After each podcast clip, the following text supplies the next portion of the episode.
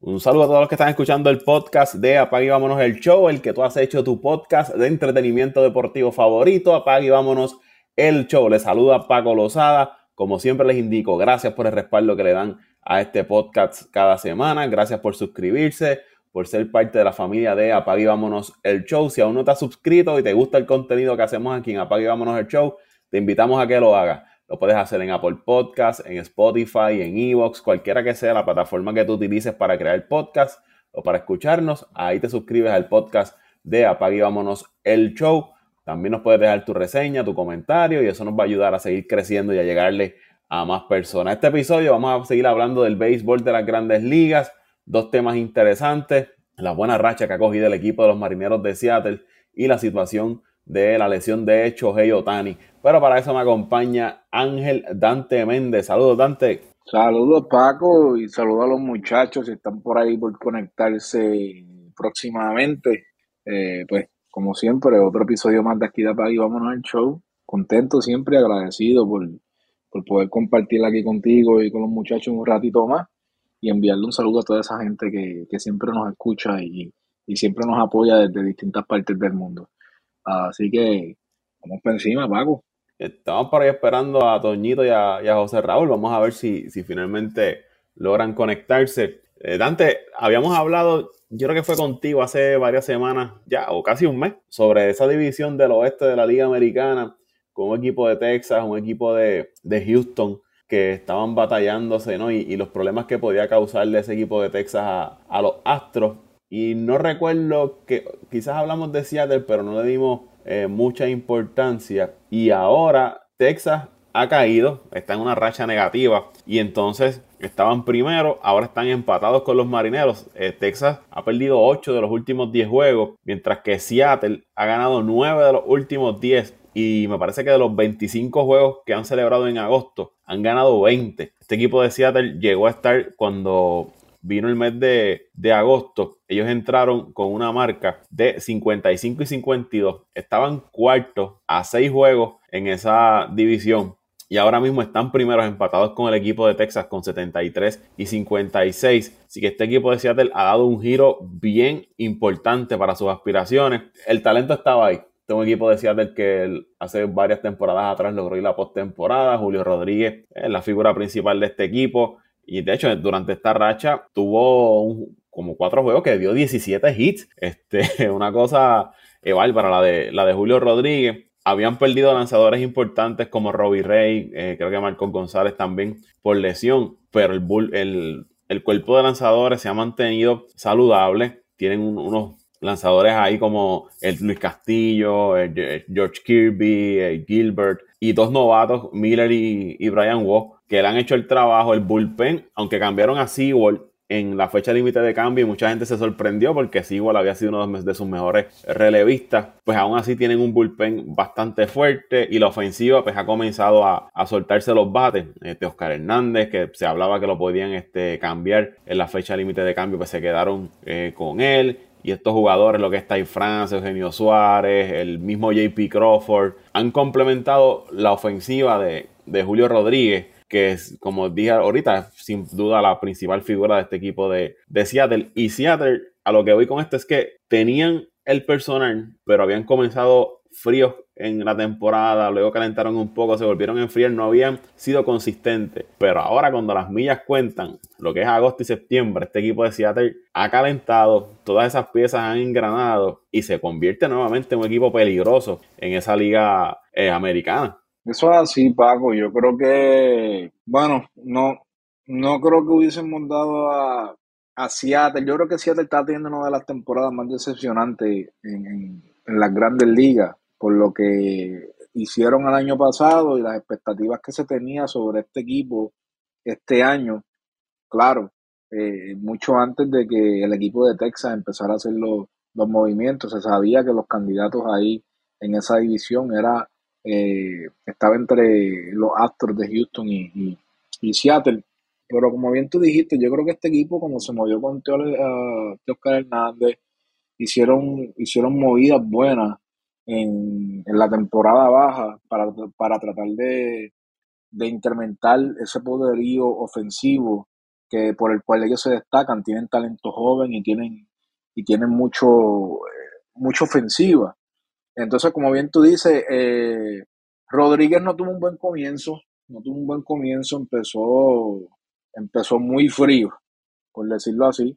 Y bueno, ya después del, del, del juego de estrellas, eh, sus números empezaron a subir, al igual que los de Oscar Hernández, eh, Franz, el mismo Eugenio Suárez, los cambios estos que ellos hicieron, que trajeron a Roja, a, Dominic Canzón, que no han sido cambios que tú digas que hacen una super diferencia en un equipo, pero eh, le han dado el impacto y le han dado lo necesario para poder poner a este equipo nuevamente en, la ruta que debían estar hace mucho tiempo, que era peleando, peleando por esa división. Yo creo que en general este equipo de Seattle, al mantener eh, su núcleo, yo creo que eso también, pues, en este tipo de situaciones lo, lo ha ayudado. Ha sido un equipo que esos jugadores eh, llevan bastante tiempo ya eh, jugando como conjunto y porque yo creo que pues ya eso también, aunque sea poco, pero contribuye, porque pues está el nivel de, de presión de las expectativas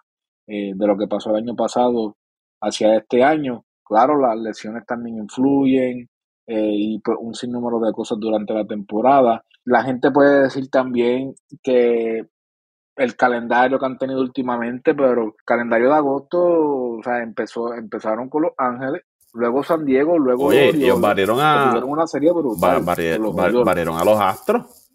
Barrieron a los Astros. O sea, que tampoco ha sido, no así, que ha sido, hay un mes que tienes a los White Sox, que, que, han jugado con Kansas City dos veces en este mes, o sea, te han jugado siete juegos con Kansas City, hoy es el séptimo juego, y jugaron tres con los White Sox, que después de la debacle, pues, pues ha ido al de abajo. Pero jugaron con, los padres, que por más que sea, los padres, eh, el talento está ahí, que no hayan tenido una, una buena temporada, pero el talento está ahí. No, y los Orioles. O sea, tuvieron una serie brutal con los Orioles también. O sea, que fueron juegos, fueron juegos buenos. Y pues obviamente la serie con los Astros. Sí, yo creo que una, una de las situaciones más imprevistas, yo no esperaba ese tipo de reacción del equipo de Seattle. Eh, y bueno, ahí están. Así es el béisbol, Paco. Hay que ir día a día, juego a juego, y ahí se están demostrando los resultados. Ahora ya estamos ya casi en septiembre Ahora es que se separan los niños de los hombres. Y este equipo de, de Seattle, como tú, la, la, gente, y como tú mencionaste, y como la gente quizás habló sobre su, su calendario, pero de eso se trata también, que los juegos que se supone que tú ganes, pues los saques. Porque de qué te vale tener un, calendario cómodo, entre comillas, y que tú no puedas sacar esa, esas victorias. Ellos ahora mismo están serie con Kansas City. Después de Kansas City van frente a Oakland, que deben dominar esa serie. Van frente a los Mets entiendo, aunque es en Nueva York, entiendo que deben dominar la, serie. Viajan a Cincinnati.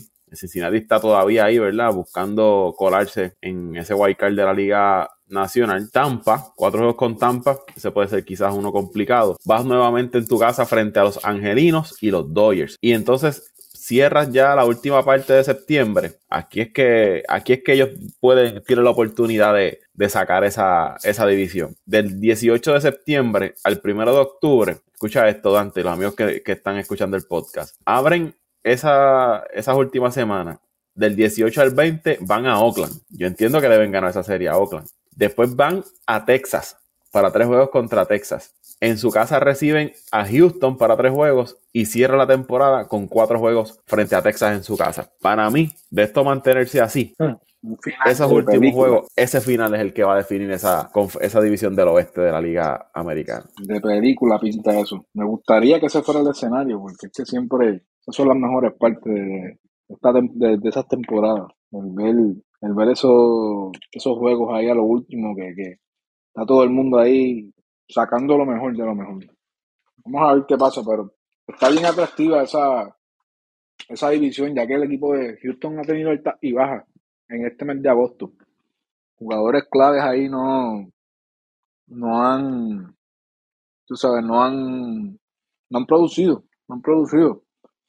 No Álvarez, Tucker también baja un poco su rendimiento.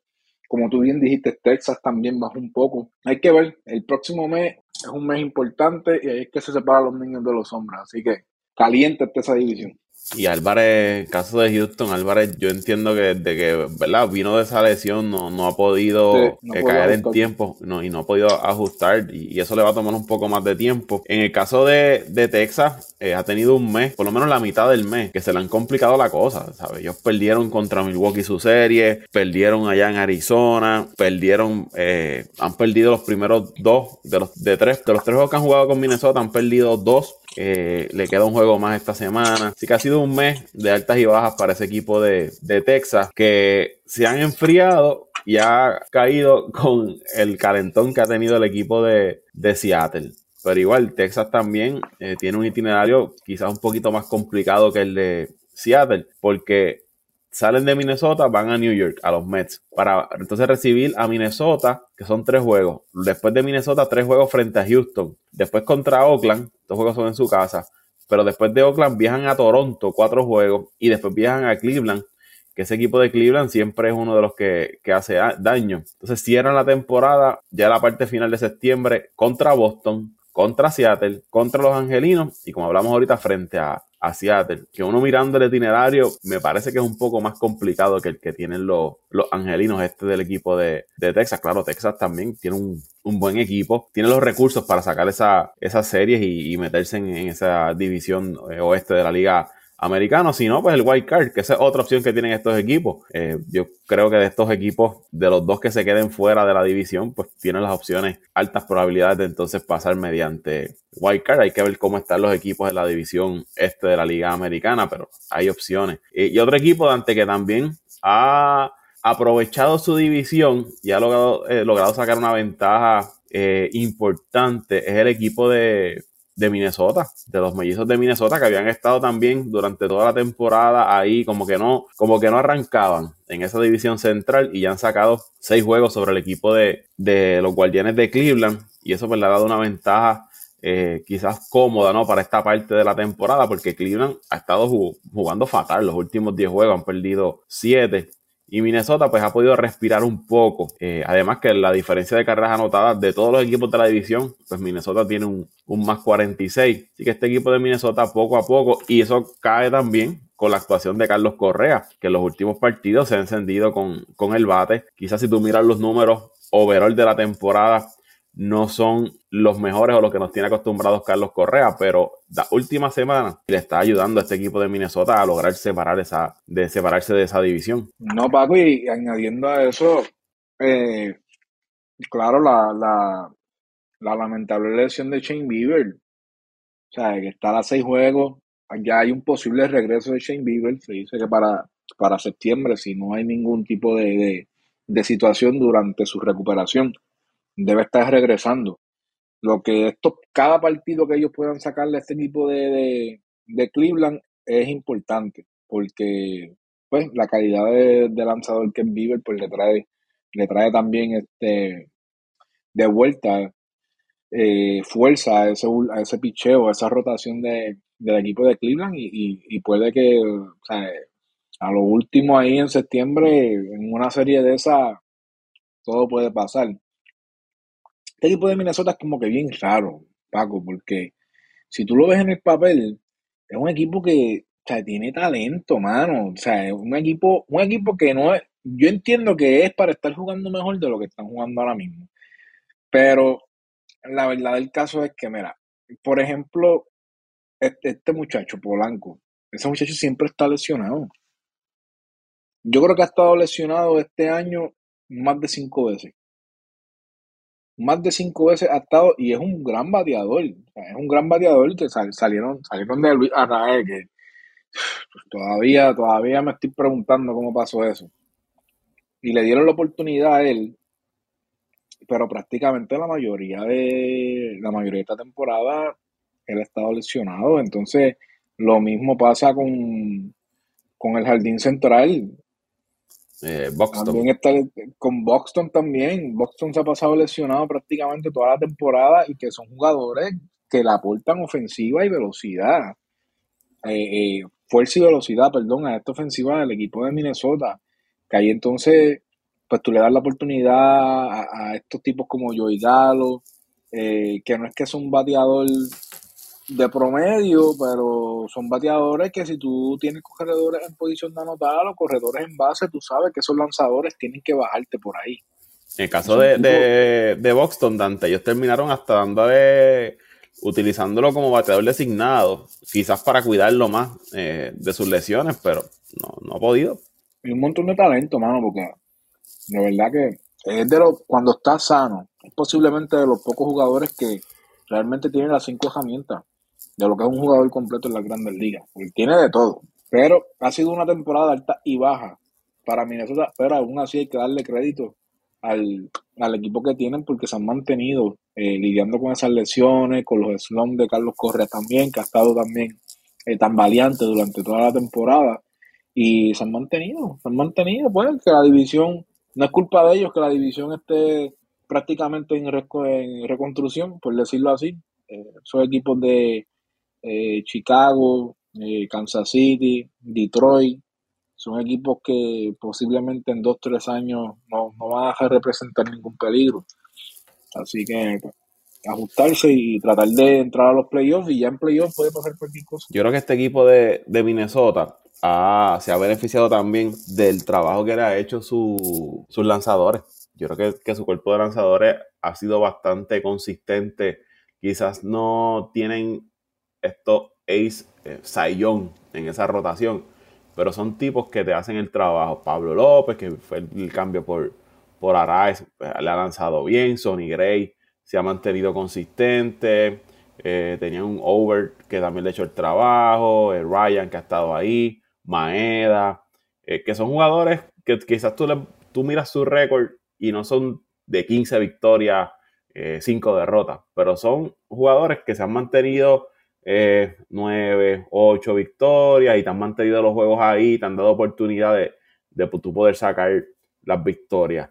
Y eso también es, es importante. El bullpen, pues yo lo he visto en ocasiones un poco tan valiente. Igual las lesiones también le han afectado el, el bullpen al equipo de, de Minnesota, pero han hecho lo suficiente para mantenerse en batalla y en este momento de la temporada, pues estar ahí peleando, ¿no? Y, tener esa ventaja, si podemos decir cómoda, en la división central de la Liga Americana. Y ahora vamos a la otra central, pero de la Liga Nacional, porque tus cachorros eh, van a una serie bien importante la próxima semana frente a los rivales de división, que es el equipo de, de Milwaukee, que ahora mismo le tienen cuatro juegos de ventaja.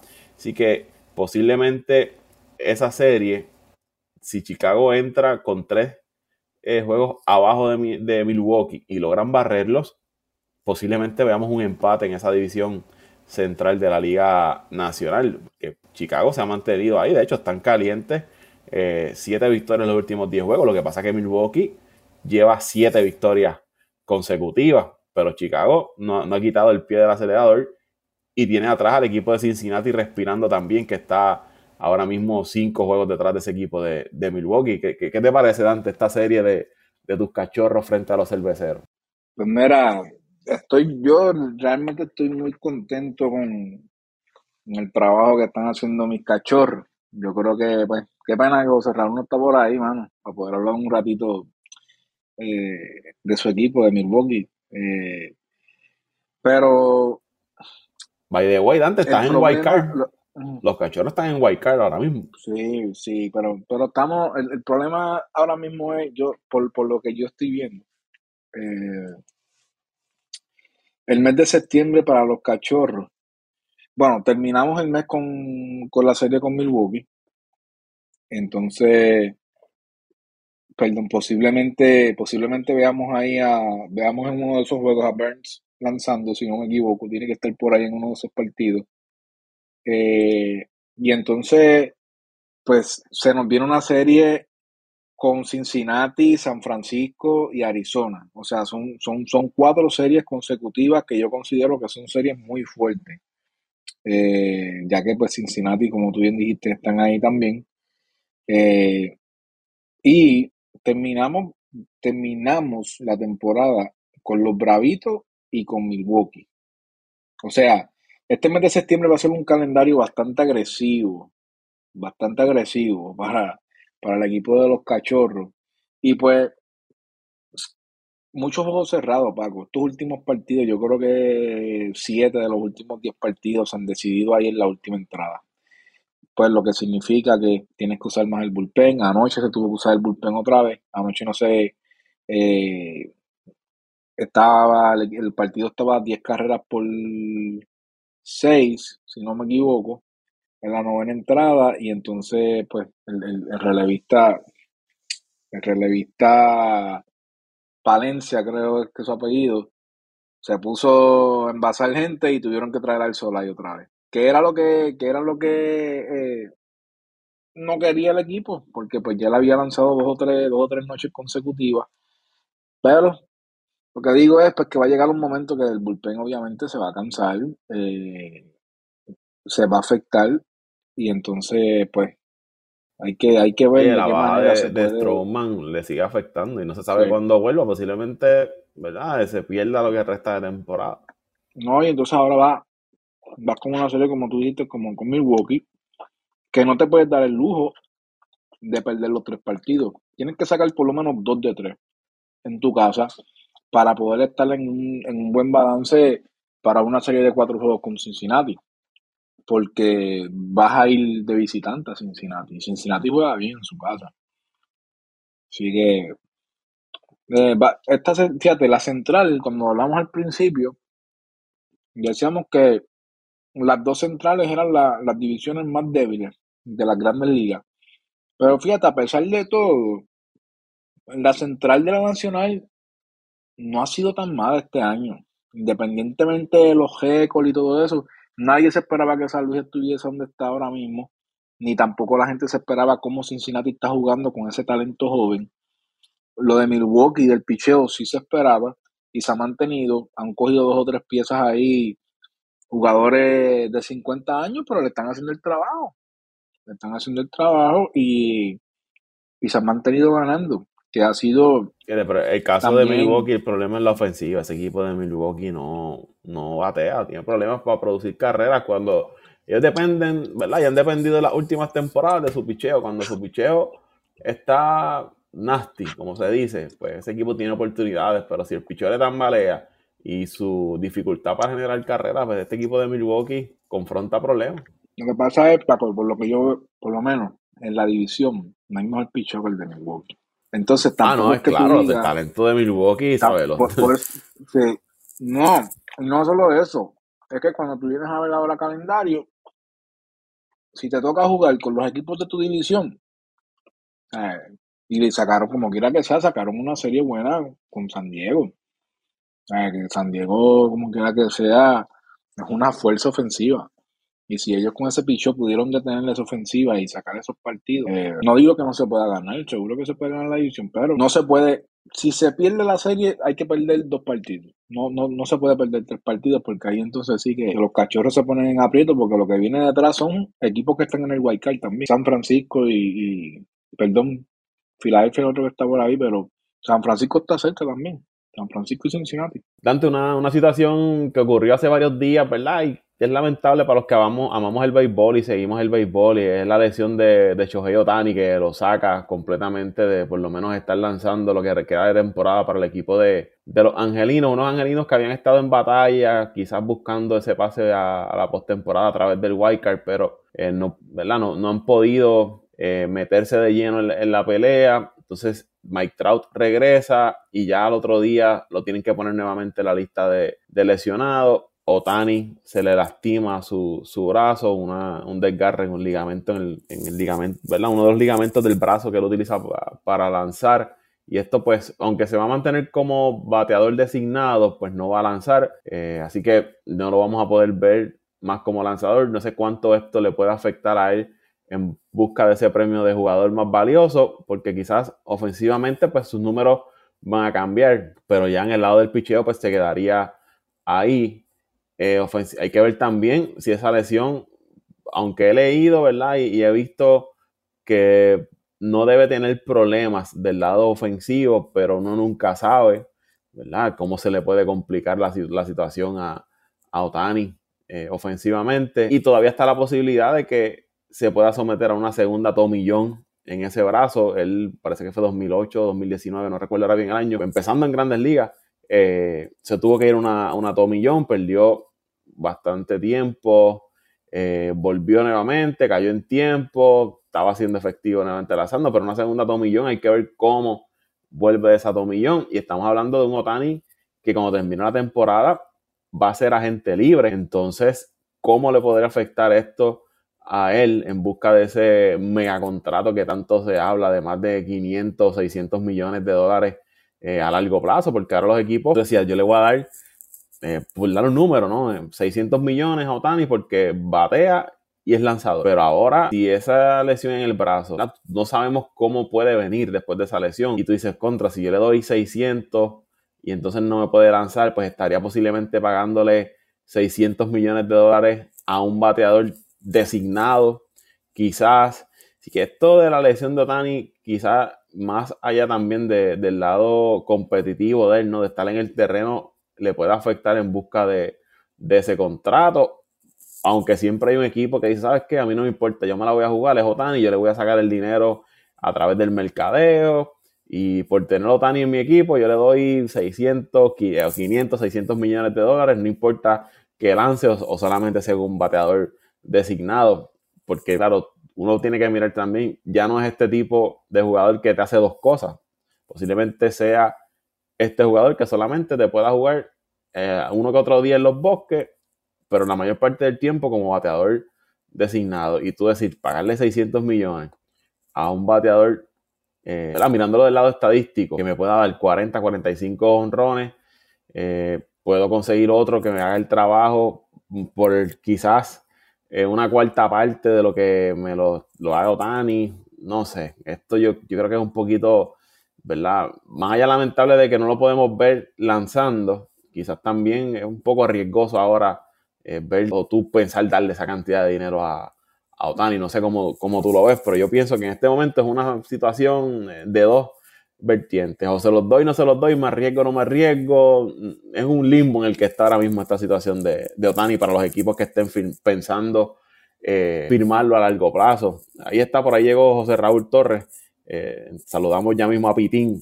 Pero Dante, ¿qué, te parece? Pues mira, Paco, um, yo creo que el precio, por, por lo que tú mencionaste, yo creo que el precio va a bajar un poco. No va a ser algo como lo que vimos con Carlos Correa, por ejemplo, eh, por lo que, por el paquete que propone Otani como jugador, como quiera que sea, eh, un ejemplo de eso es Justin Verlander. Justin Verlander, si no me equivoco, ya ha pasado por dos millones. Y cuando viene, eh, viene bien. Claro, su edad, ya Justin Verlander tiene los 38 años. Yo creo que de pasarle otro millón, pues yo creo que ya debería considerar el retiro. Pero Otani tiene 29 años. Yo creo que eh, si me preguntas en, en, en, en cuánto periodo de tiempo, yo, pues, y volvemos a lo mismo, siempre terminamos con, con, con el tema de los años en los contratos. Yo no le ofrecería más de cinco años de contrato a Otani. Yo creo que yo sigo, sigo en total desacuerdo con estos contratos de, más de siete años. Yo creo que siete años yo, creo que sería lo máximo que yo iría. Eh, y algo rondeando entre los 35 40 millones, por ejemplo. Porque yo sé que cuando regrese de la lesión, y todavía todavía él, está joven, puede recuperar y, te puede dar cuatro o cinco años buenos, en, por lo menos como avanzador. Ya se verá en el futuro, por ejemplo, si lo puedes usar como relevista, que lo vimos con John Small, por ejemplo, que tuvo su tiempo que, que fue inicialista y luego terminó como relevista. Si es que todavía tiene la velocidad y no quiere ya estar lanzando tanto innings, lo puedes traer como, como relevista, bateador, Um, o sea, hay, muchas posibilidades. Sí, creo que el dinero no va a ser el mismo, porque pues ya, ya son dos, ya serían dos veces, así que eh, va a existir esa preocupación de riesgo. Pero eh, también hay que ver qué tan agresivos y, son las franquicias. Hay franquicias que quieren jugar un poco más reservadas. Hay franquicias que realmente el, periodo de años no le, no le molesta, lo que quieren es tener ese jugador en la franquicia. Que si yo creo que se quede en Los Ángeles, yo no creo que se quede en Los Ángeles, porque mira lo que está pasando con Maitrao ahora mismo. Maitrao estuvo lesionado prácticamente toda la temporada, regresó y ya está lesionado otra vez. Y ahí estamos hablando de un contrato de 400 y pico de millones. Así que vamos a ver qué pasa. No sé quién va a ser el, el, pues, la persona agraciada de ganarse ese premio, pero, pero va a conllevar, va a conllevar riesgos, como todo. hay que ver, posiblemente, pues, eh, salga bien, posiblemente no. Eh, vamos a ver qué pasa. Él, él, no sería el primer lanzador que se somete a dos, a dos tomillones, como tú mencionaste. Jacob de Grom, eh, dos, eh, McClanahan también, Walker Bueller, que yo recuerde. me parece que Dustin May, el otro lanzador de los Dodgers, también también se ha sometido a ese tipo de, ¿sabes? Dos Tommy Jones en su carrera, Ovaldi lo, lo ha hecho, eh, que hay varios lanzadores que durante su carrera se han tenido que someter a, a Tommy Jones en más de una, de una ocasión. Hay unos que sí regresan fuertes, hay otros no les va tan bien como, como se espera. Así que esto es, esto es al azar aquí. Aquí no sabemos si finalmente él termina sometiéndose a esa segunda tomillón, cómo realmente va, va, a volver. Puede que venga, como tú dices, nuevo con ese brazo. O puede que posiblemente el equipo que, que lo firme diga, mira, ¿sabes qué? Yo no, yo no voy a arriesgar mi, mi inversión y quédate mejor bateando y de vez en cuando, pues, tírate ahí un, un, relevito, cualquier cosa, aunque eso tampoco es, coge la bola y tira, también tiene que llevar una, una, preparación, pero yo pienso que también esto quizás le vaya a afectar a la hora de buscar ese, ese contrato la próxima temporada. José Raúl Pitín Torres, ¿qué está pasando? Bueno, entro un poco molesto porque yo quería estar de principio en este podcast y, y Paco, especialmente tú que estás calientito con nosotros, te atreves a enviar a enviarme un mensaje muy tarde, pero nada, saludos, saludos muchachos. Eh, a la verdad que usted sí es un hablador ahí, ave madre. Siguiendo la línea de ustedes, eh, estoy de acuerdo, ¿verdad? Con todo lo que, lo que han dicho. Tengo que corregir a Dante. Creo que dijo, no sé si equivocadamente, eh, ¿verdad? se trajo este comentario. Creo que dijo 35, 40 millones por año. Eso no va a pasar, ¿sabes? Otani va a ganarse lo menos 50, 55, hasta 60 millones por año. Eso para mí no cabe duda. No, papi, eh, hay peloteros ahora mismo que se están ganando 40 millones.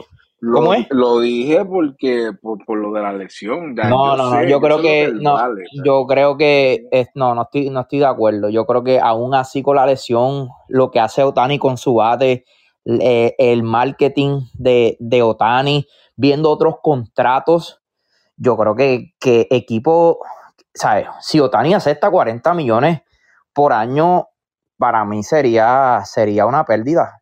Sería, sería un mal negocio para él. Yo creo que él debe estar buscando lo menos 55, 60 millones por año. y los vale.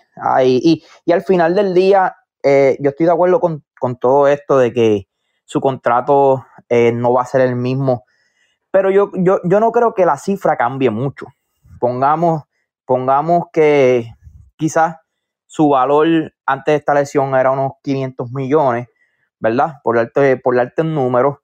Quizás hoy estamos hablando de 460, 470, que siguen siendo 30 millones, por debajo de 40 millones, pero yo no creo que sea un, un bajón tan grande como decir de 500 a 400 millones o a 350. Yo, yo no lo veo de esa forma. Aún así, Otani sigue siendo el, uno de los mejores, quizás el más completo ahora mismo en la liga. ¿sabes? El tipo corre, el tipo eh, te puede jugar los bosques, te puede jugar hasta en la primera base. Eh, los números están ahí, MVP, eh, probablemente sea MVP este año. Como te dije, la taquilla, la población japonés. Por eso es que una de las razones que yo entiendo que él se va a quedar en la costa eh, oeste es esa, ¿verdad? E-, ese otro dato, que la, población asiática que se encuentra en esa parte de los Estados Unidos es otro factor.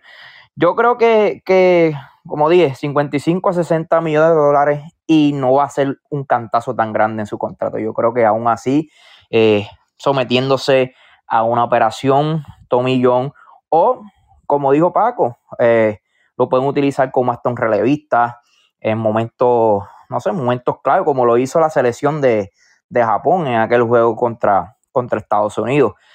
Eh, pero sí, en lo, demás estoy de acuerdo. Estoy de acuerdo eh, que quizás hay, ahora, ¿verdad? Quizás podemos ver equipos que se retiren en, esto de las negociaciones con, con Otani. Quizás, ¿verdad? Había equipos que, mira, yo, yo voy a ofrecerle a Otani todo lo que él quiera porque me va, me va a llenar dos bases, me va a llenar la de picheo y la de bateo. Pero pongamos un equipo como los Dodgers, que, la mayoría de las veces, ¿verdad? Han tenido equipos con, buen picheo, especialmente en sus iniciadores.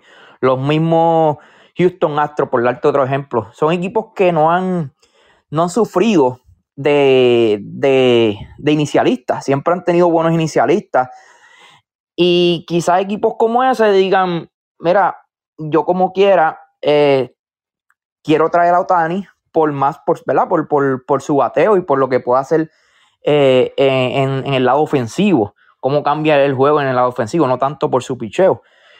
Pero quizás hay equipos como, pongamos el mismo eh, Atlanta, que su picheo ha sido a veces un poquito inconsistente eh, y, ¿verdad? Tenían planes de que traemos a Otani, que nos puede cubrir dos, bases.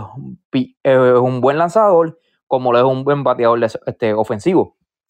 Pero nada, al final del día yo creo que, no va a afectar mucho.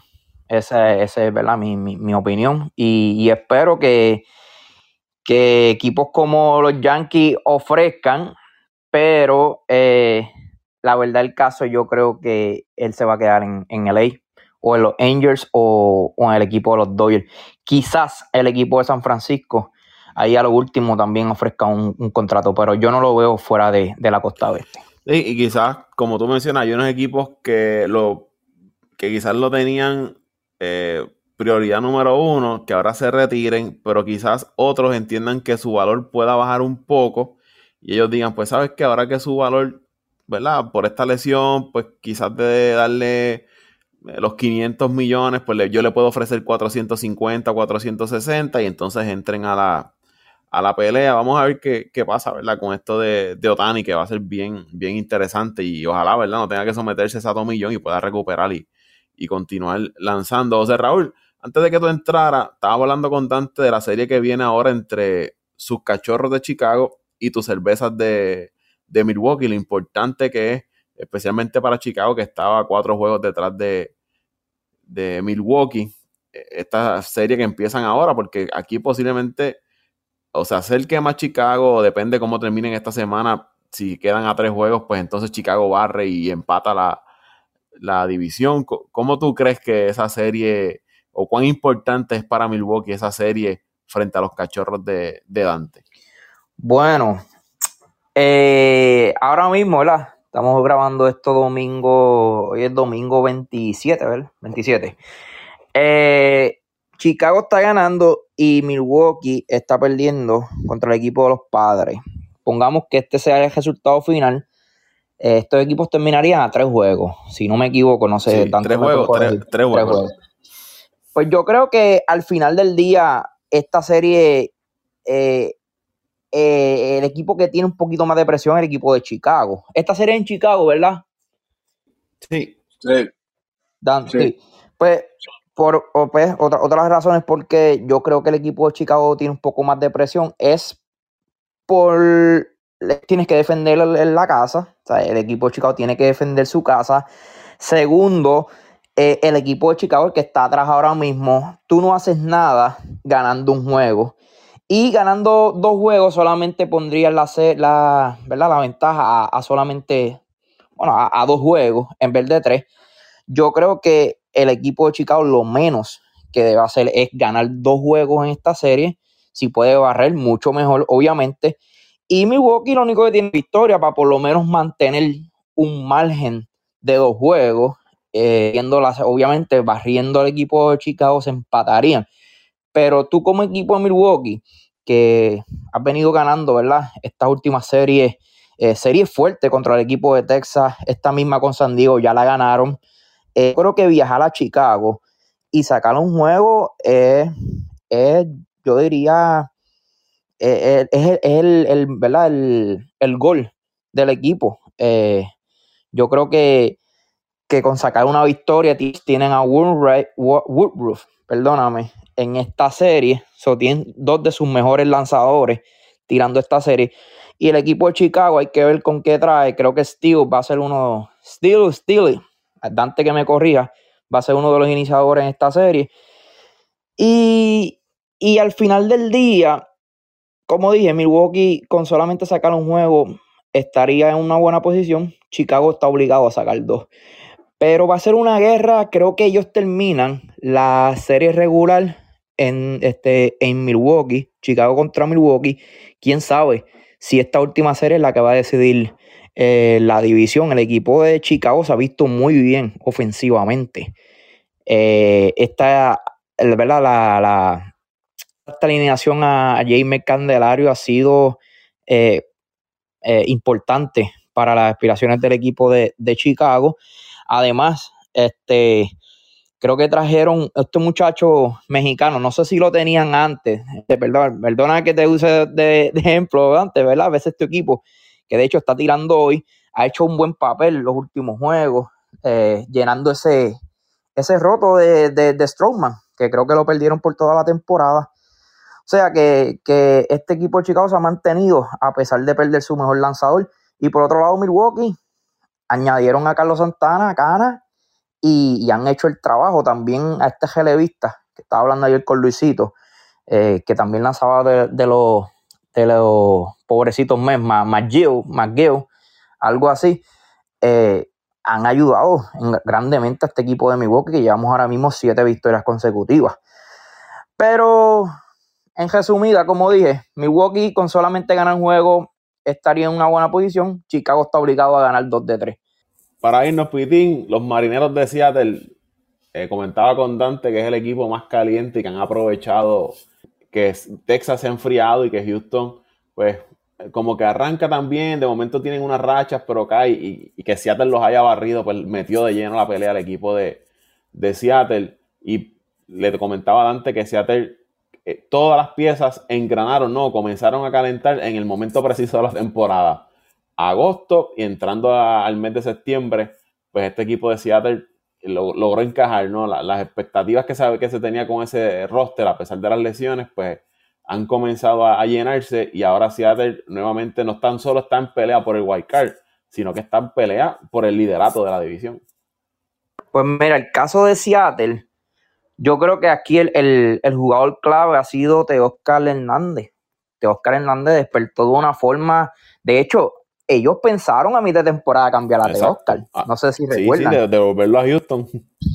Lo, tuvieron, tuvieron a punto de cambiarlo. Entonces hicieron este cambio a Arizona, donde le dieron el que era stopper de ellos, eh, SeaWorld.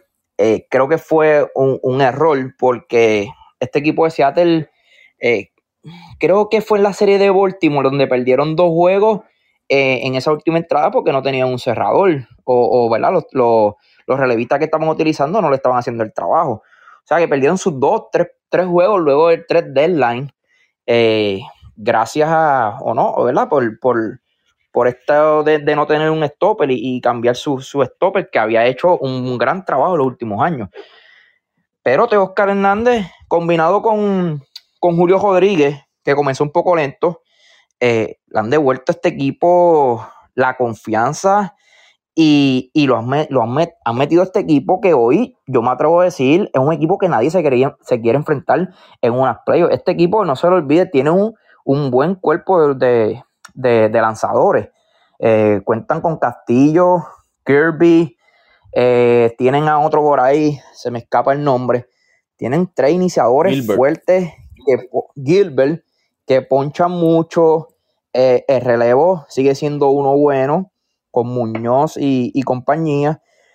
Eh, yo creo que al final del día Houston debe prevalecer por su veteranía y es un equipo que pues, sabe cómo, cómo, cómo ganar series, series grandes. Lo hizo allá cuando fueron a Baltimore.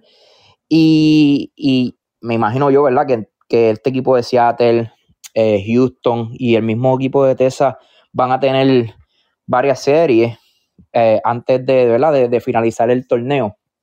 Y yo creo que Houston es cuando va a demostrar que es el mejor equipo de, esta división.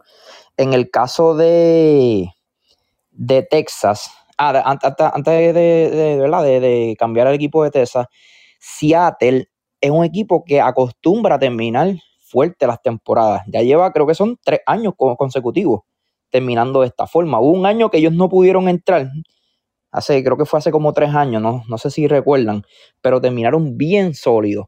El año pasado volvieron a terminar sólidos y este año van en las mismas. Eh, y Texas, Texas, de verdad lo de Texas, para mí una sorpresa, no sé qué está pasando. Ofensivamente se le ha caído el bate. Luego de la lesión de, la tercera base, John, eh, no se han visto tan bien ofensivamente como, como se vieron al principio. Aunque los lanzadores inicialistas, yo diría que están haciendo el trabajo, su relevo. De hecho, Chapman, Chapman eh, uno de estos juegos también le, cayeron a palo. Ese equipo de Houston, la verdad que siempre que coja Chapman, eh, no, no, ¿verdad? No lo respetan, no lo perdonan, siempre, siempre le, conectan bien a, a Chapman, que está teniendo un buen año. Eh, pero yo creo que al final del día estos tres equipos deben entrar. Ahí el último que, está a punto de, meterse a la, a la, carrera de White Card es Boston, que creo que está como a tres juegos eh, del, del White Card. Pero yo vi el, el, el schedule del equipo de Boston y es uno un poquito complicado. Ahora mismo están jugando con los Dodgers, creo que juegan otra vez nuevamente ahora con los Astros este fin de semana.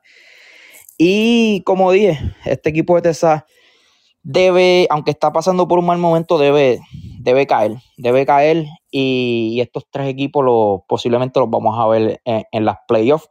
Y, nada, veremos a ver que, cómo entra Texas en una serie porque el equipo está ahí, tienen el picheo y, ofensivamente, aunque no se han visto bien, sabemos que un equipo que cuando calienta, eh, pues probablemente sea una de las mejores ofensivas en todas las grandes ligas. Para irnos, Julio Rodríguez rompió una marca, jugador más rápido del equipo de los marineros en llegar a, 50 cuadrangulares.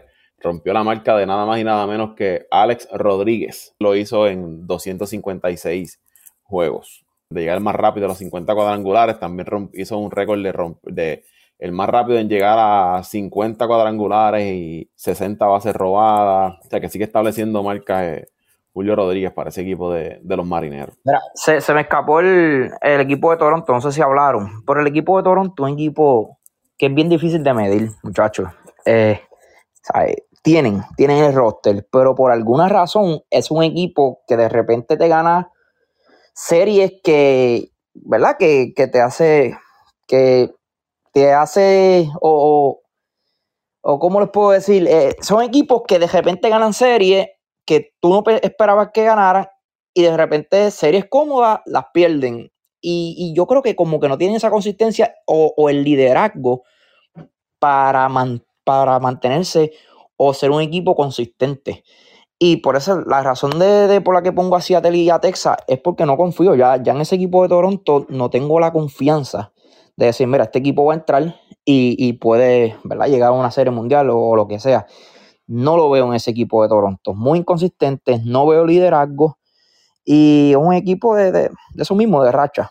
Y por, por tal razón no, no los tengo en las playoffs. Este equipo de, Toronto, su disciplina en el plato a veces es media, media errática, no sé. Y entonces cuando, como tú dices, cuando se supone que ellos dominen eh, los rivales con inferior récord a ellos, pues entonces no sé si es que bajan el nivel o se le bajan demasiado y sigo pensando igual que tú, no tienen un líder en ese equipo, eh, ¿verdad? Sabes, mente veterana que lleva ese equipo, que todavía sigue siendo un equipo, un equipo joven. Como que este equipo de Toronto, el talento está ahí, pero todavía le sigue faltando algo. A veces corren las bases, que es lo que yo siempre he mencionado, a, a lo loco por ahí, parecen caballitos locos corriendo. Como, no sé, falta de, no sé, algo. así mismo, como, como lo estamos diciendo, así mismo es ese equipo. Es, un equipo que nos. Es bien difícil de predecir. Un equipo que, verá, ya yo le perdí la confianza y es mejor tú decir, mira, no cuento con este equipo, puede entrar, me puedo equivocar y pueden ser hasta los campeones porque tienen el roster, tienen el equipo, tienen buenos iniciadores y se movieron bien en el 3 deadline. Luego después cambiaron a, o dejaron libre a Dillon. E, en todos los, niveles es como que un desorden. De repente te juegan bien, de repente toman malas decisiones, de repente ganan juegos difíciles o series difíciles.